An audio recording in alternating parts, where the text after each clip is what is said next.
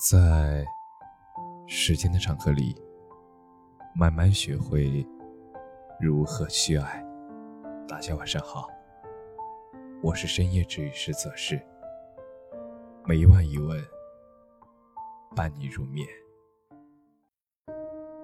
如何看待感情中的沉默成本？和你分手，是我这辈子做过最温柔的决定。她是我见过这辈子最干净、最单纯的女孩子。爱美的她喜欢在白扑扑的粉面上勾出细细上挑的黑色眼线，本来就很大的眼睛总是会扭扭的再贴上一双肉色的双眼皮贴，深刻的褶皱里有一种少女才有的执拗与天真。他喜欢画虽已过时，可是放到他嘴巴上依旧很好看的咬唇状。他用着二手的 iPhone，嘴巴里吐出经过他反复练习的雨泡泡圆圈，笑起来声音憨憨的。如果小白兔会唱歌，声音大概会跟他一模一样吧。他做事认真些，从不多想，快乐到他身上似乎很容易。没有认识他之前，我从来不相信这个世界上会有所谓的我抽烟，我喝酒，可是我依旧是好女孩。可是见到他以后，我信了，他那颗蠢萌的心。藏在费尽心机的美丽浓妆下，藏在午夜呛人的淡淡烟圈里。每次见面，他都会给我最大最甜的拥抱，会拉着手跟我谈那些男生直播的美丽话题。可是就是这样的他，蠢萌的他，很容易就笑出来的他，也跟我讲过。那些只有流着泪才能说出来的话。她和她的男朋友在一起两年，两年里，与其说是两个人互相依靠，倒不如说是她提前当妈，养了一个二十来岁的男孩子。在一起，水电要他付，房租要他付。买了车以后，还要她去还贷款，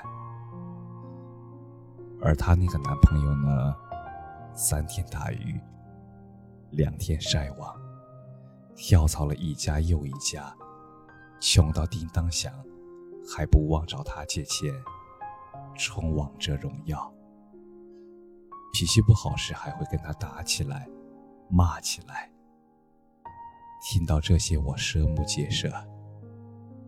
每次劝他，这还不分呀？你等着过年呢。他都会淡淡的来一句：“在一起这么长时间了，他有时对我挺好的。”可是等我开始问他，哪儿对你挺好的呀？他又开始支支吾吾了起来，憋了很久。他红着脸说了一句。他会请我吃肉。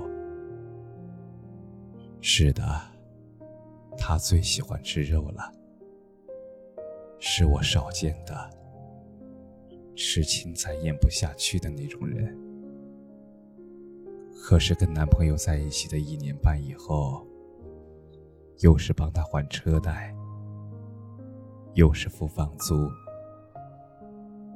他连肉都吃不起了。一天两顿吃泡面，他也只吃两顿饭。所以每个周末我都会找他一起吃肉，告诉他一个人，说我吃不完，他才会不好意思的动筷子。而那天我约他去当地新开的炸鸡店，开业大酬宾。他左手拿着鸡翅，右手拿着鸡腿，嘴巴吧嗒吧嗒的吃得快活着，笑出了声。而那天我再一次问他，为什么不赶紧分手呢？那就是渣男呀。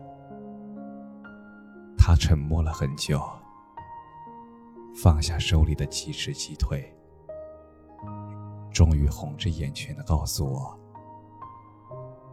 我知道他不是好人，可是我为他打过胎，在一起两年了，我付出太多了。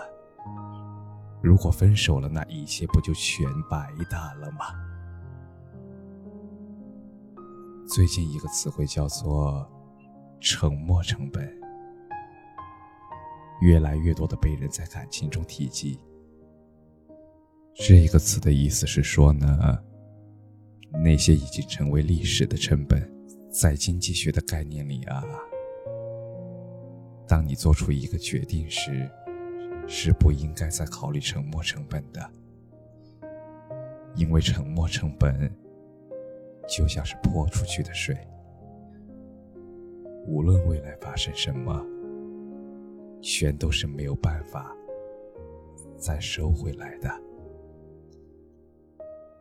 而这些年，看过很多求助帖，有很多被打、被骂、被压榨、被不珍惜的感情弱势方，在面对网友“怎么还不赶紧分手”的询问时，回答的最多的都是那一句话：“都已经好多年了，我付出了那么多，我实在是不甘心啊。”为了挽回不可挽回的沉没成本，他们在不甘不愿中打上了更高的成本。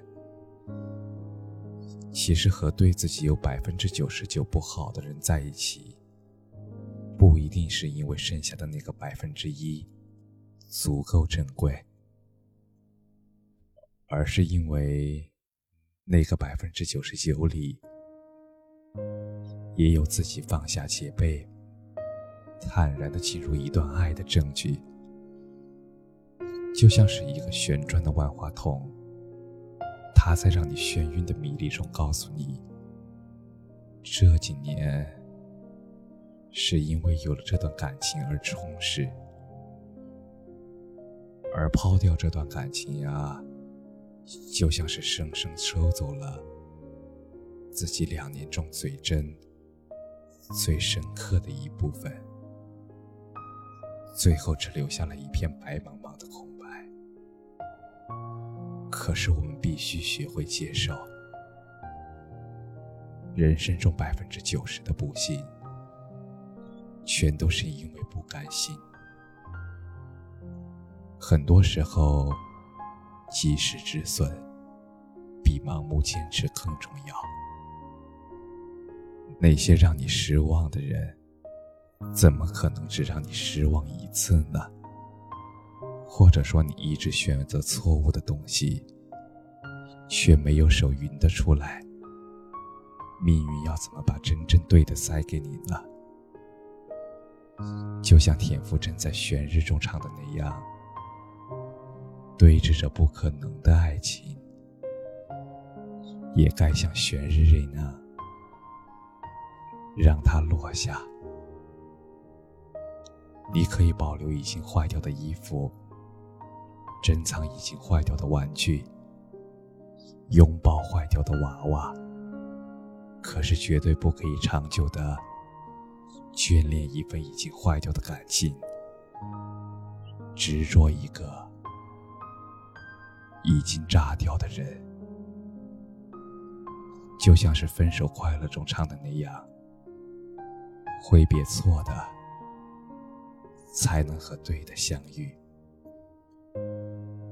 小姑娘，小伙子，别再对过往恋恋不舍了，快去换上最漂亮的裙子和西装，化好最精致的妆，戴上最拉风的表，而更好的人已经踏着十二点钟到来了。请把温柔多留一点给自己。哦，对了，接着发稿，那个女孩已经分手了。感谢你的收听，晚安。